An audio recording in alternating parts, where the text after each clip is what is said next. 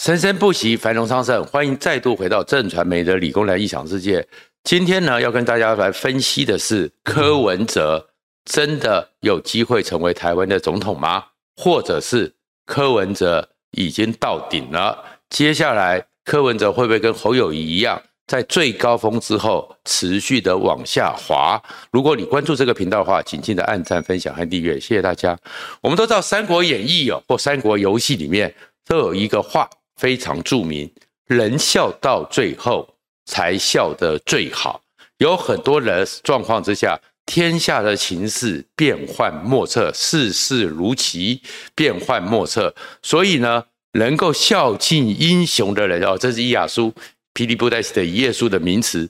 这个人笑到最后的人，才真正笑得最好，能够笑尽英雄。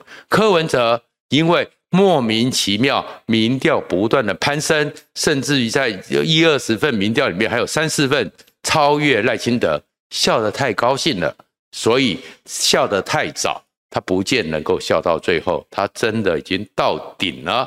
而这到顶之后会怎么下滑？其实柯文哲的很多的基本问题正在一一浮现。首先，第一个基本问题是。柯文哲就是一个个人英雄主义，而这样一个个人英雄主义，面对一个巨大、越来越复杂的局面之下，他有办法吗？我们都知道，其实台大医院一直是我们台湾最好的医院之一，而且事实上声望卓著，在国际上。都是名列前茅，真正名列前茅，不是马英九讲侯友谊那种名列前茅，真正名列前茅的国际上重要的医疗中心。可是你去问一个问题，台大医院，各位去翻一下，这么好的一家医院，它有哪一个大家一讲出来，全台湾都知道的超级名医、超级良医、怪医秦博士、怪医黑杰克吗？没有，我们在台湾有很多地方有很多知名的医生。台大医院其实这么大一家医院，这么好的医院，它是来强在它的 team，强在它的 system，强在它的系统，而不是单一的名医。所以柯文哲他过去在急诊室，他当然是一个比较独立、比较特殊的单位。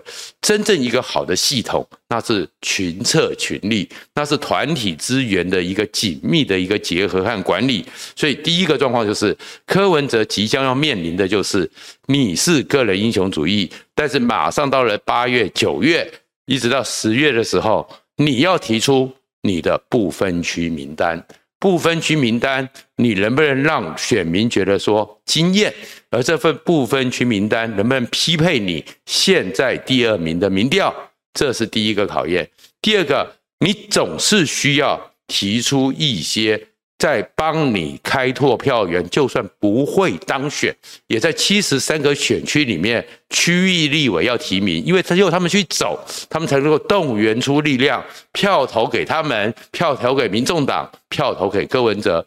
可是你找得到这些小鸡吗？所以柯文哲你只是一个单操的英雄，但是你不是像台大医院这么一个完整的系统，或者这个系统里面自行能够运作补强。这个状况之下，这是你第一个困难。第二困难就叫做七一六的变局。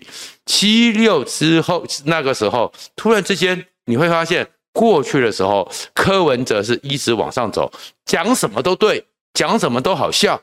可是七一六之后，哎，开始很多人开始去检讨柯文哲，开始去怀疑柯文哲，开始去翻出柯文哲过去很多让很多人听起来。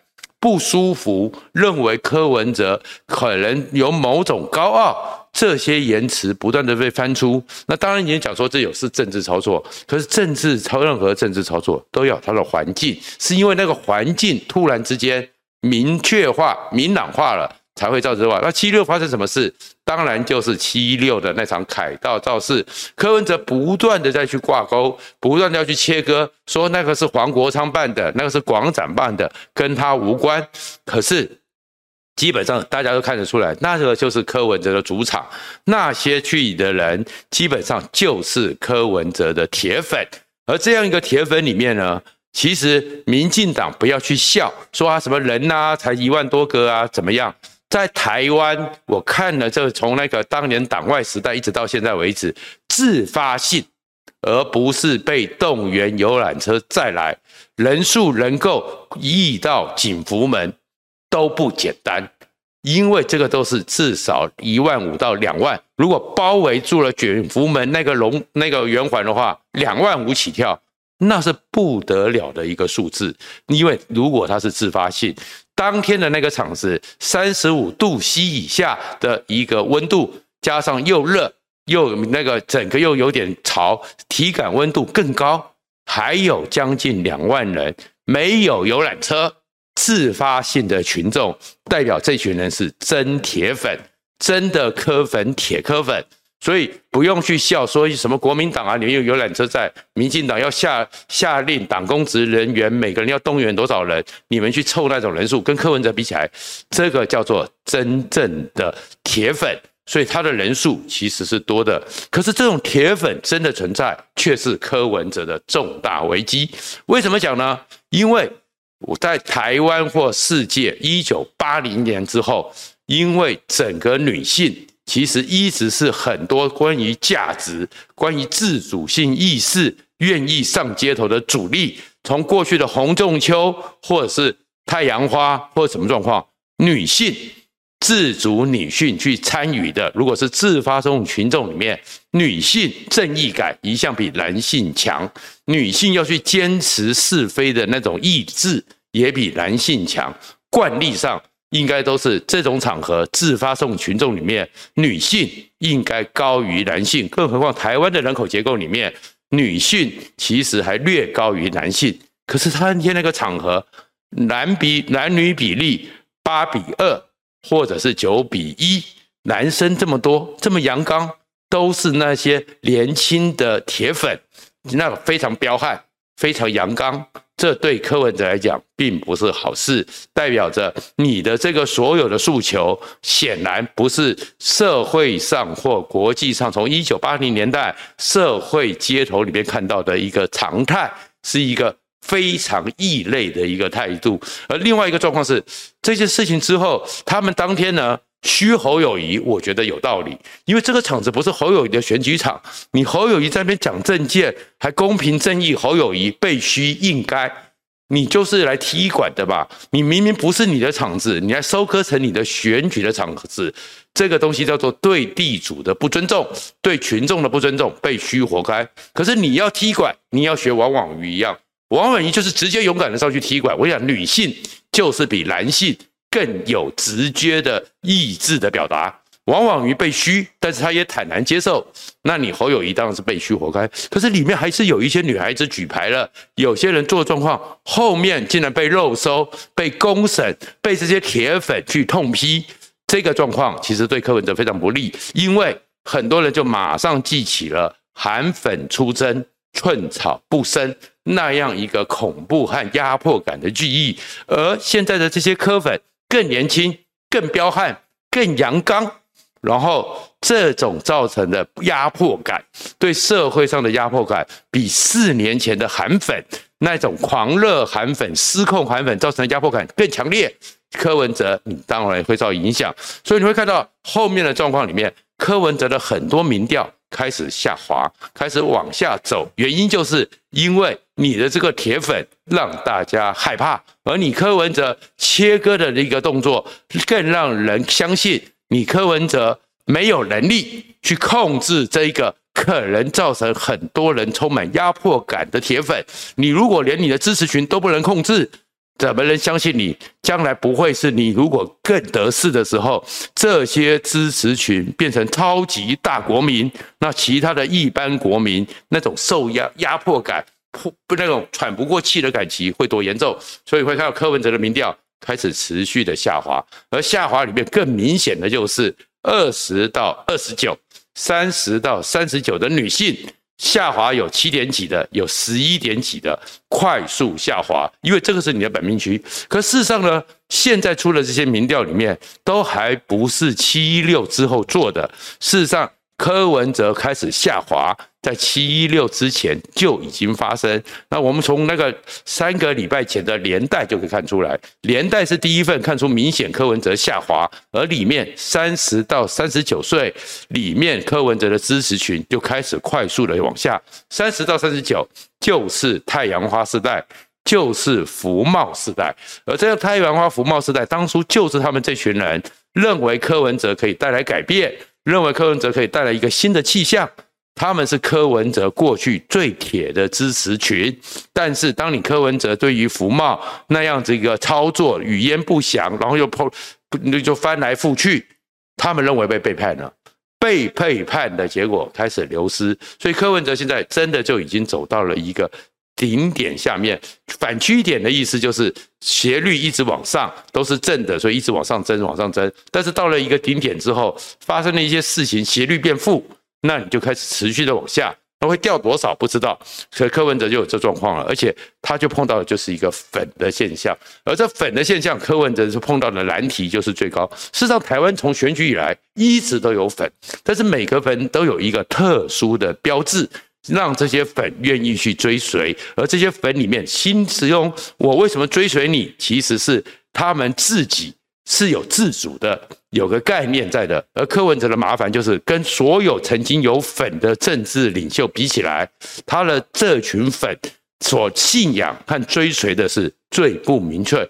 最早有粉的是李登辉，李登辉的时代里面，李登辉作为一个。台湾人四百年来的第一个台湾人总统，然后又是过去在整个日据满清一直到民国的威权时代里面，那种在台湾社会里面受到尊敬和敬仰的乡绅力量。所以李登辉代表的就是台湾人出头天。所以李登辉在就在有权力掌权的时候，台湾人的阿公。台湾之父，这个声望是让他有一群铁粉，是台湾的乡绅，还有很多人认为四百年来第一个台湾人总统。再过来，宋楚瑜有没有粉？宋楚瑜也有很多粉，当时叫做迷。宋迷的特质是什么？宋楚瑜是在国民党这些权贵高官里面第一个。用他的脚，不管他是不是操作的，是不是很懂得各种的技巧，但是他三一九乡镇走透透，他确确实实是有决断和处理事情的能力，而且呢，就他讲的有情有义。宋楚瑜看到任何的人、见过的人、认识的人，他都有办法记得起来，绝对不会像侯友谊一样，黄吕锦、黄如锦、如锦、吕如锦，连名字都记不起来。而且你上次你有什么需求，我的权省省长的任内，省长的权力范围内，我可以帮你解决。下次见到你的时候，我还告诉你我怎么解决。所以宋楚瑜代表的是一个高高在上的庙堂，跟庶民之间有一个直接连结。所以宋楚瑜有粉，也因此在两千年的时候，他能够造成那个让国民党差点灭顶，连战变成小三。要不是因为后来有新票案。要不是因为李远哲出来帮陈水扁推一把，宋楚瑜早就是台湾的总统了。再过来，陈水扁有没有粉？陈水扁也有粉。陈水扁的粉是什么？当他选台北市长的时候，快乐希望，他让整个当时台湾经过了走出了威权时代的桎梏，大家呼吸到新鲜空气，觉得新时代要来临。然后呢，台湾的经济是最蒸蒸日上。现在我们刚刚讲台积电讲什么？可是当时的台湾经济是全面的，不是单一产业，全面的蒸蒸日上。所以你们现在年轻人叫做那个时代，八零年代、九零年代黄金年代，在充满自信的时代里面，跟国际开始接轨的一个年代，我们开始脱离了戒严威权的桎梏的时候，陈水扁代表的是一个清新改变，所以陈水扁有粉。那马英九呢？其实马英九在那个不是现在的状况。马英九在当总统的之前呢，更大的粉，他的粉是什么？长得帅，谦恭有礼，温良恭俭让，家里的每个妈妈都希望儿子长得就是这个样子，每个老师都希望我的学生就是这种模范生，每个太太都觉得说我的女婿如果长成这样子多骄傲。所以马英九是国民党最后的独生子，他也有粉。而蔡英文呢？蔡英文的粉是两个层次。第一个呢，我们知道说蔡英文的家世有点复杂，在这复杂里面，在他整个爸爸里面那么多的七兄弟姐妹里面，他能够可取得了父亲兄姐的疼爱。蔡英文对于长辈的一个谦恭，对于长辈的贴心。是他的一个本领，所以你看，像张忠谋啊，像彭淮南这些人，其实都蛮喜欢蔡英文的。那另外一个是蔡英文在二零一二年跟马英九竞争失败之后，蔡英文呢，她一个大小姐能够开着她的车，非常自在的到处在台湾走。然后就跟大家对谈，蔡英文对于一些比较庶民的年轻人亲和力是有的，所以蔡英文也有粉，而这些粉里面也代表着他们对政治人物的某种的友善和某种的期待。韩国瑜更有粉了，那韩国瑜那群粉是什么？我他们这群粉，我们厨师就讲的特质是，因为他们缅怀着过去的那个美好时代。而那个过去的美好时代一去不复返，他们心中充满了很多的忧郁，心中充满了很多的苦闷。韩国瑜成为他们的抒发口。那现在回来了，这些粉你都看到是一个稳定而持续。而这些粉，当他们如果有一些失控的时候，他们这些领导者都有能力去控制。他们这些领导者都有能力去说服。那柯文哲，你现在我们看到了七六这种铁粉在出来了，你柯文哲有能力说服吗？那首先就问，那你柯文哲的这些粉特质，你的特质是什么？你的特质怎么样让他们愿意去相信你？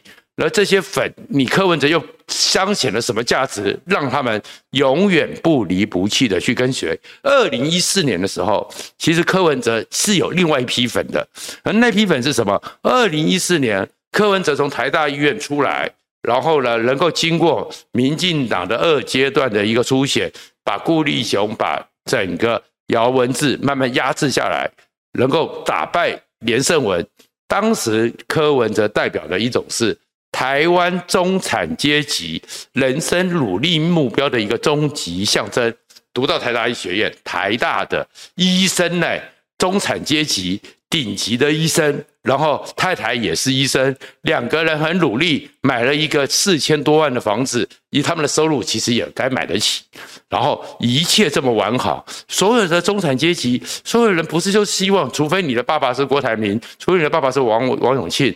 大家努力的目标，都不是希望自己四五十岁的时候能够有这么一个衣食无虞，然后又能够有点优渥的日子吗？所以其实那时候柯文哲是代表着这群力量，这群力量支撑着他，然后加上整个太阳花福茂里面对于国民党的愤恨，对于当时民进党的没用，支持起来了。可是现在回来了。那你柯文哲的粉在哪里？你柯文哲的粉是这种特质，七六那种阳刚彪悍，比韩粉更彪悍，然后更排他的一群粉，你柯文哲当然会麻烦了。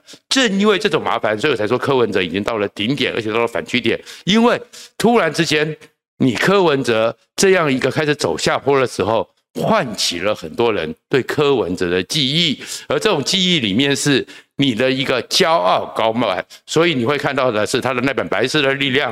第一等人要读什么学院？第二等人要读什么学院？到第六等人学什么学院？你这个把人的一个等差化，那你这个状况之下，大家会认为你太过的傲慢。再过来就是对于女性的不尊重的很多言辞都被不断的唤醒了，而这样一个唤醒之下，你当然也有状况。而这里面我们就回到总统大选了。那总统大选里面呢？当柯文哲开始往下走的时候，赖清德其实到目前为止，他本身的铁盘就很盘很固定。柯文哲下滑，他其实也不会捡到太多，因为本来民进党就已经很讨厌柯文哲了。那他流失的，他开始往下走的时候，会到哪些方向呢？有三个方向可能发生：第一个是侯友谊，第二是郭台铭，第三个就是不投票了。可是现在你会看到是，我们可以看到是。柯文哲的特质跟侯友谊还有传统国民党非常的互互斥，几乎不相容。所以，就算柯文哲掉下来，韩国侯友谊不要高兴。如果你自己没办法改变你草地里的包子，你哥哥讲的那种话，你那种形象，你捡不到柯文哲流失。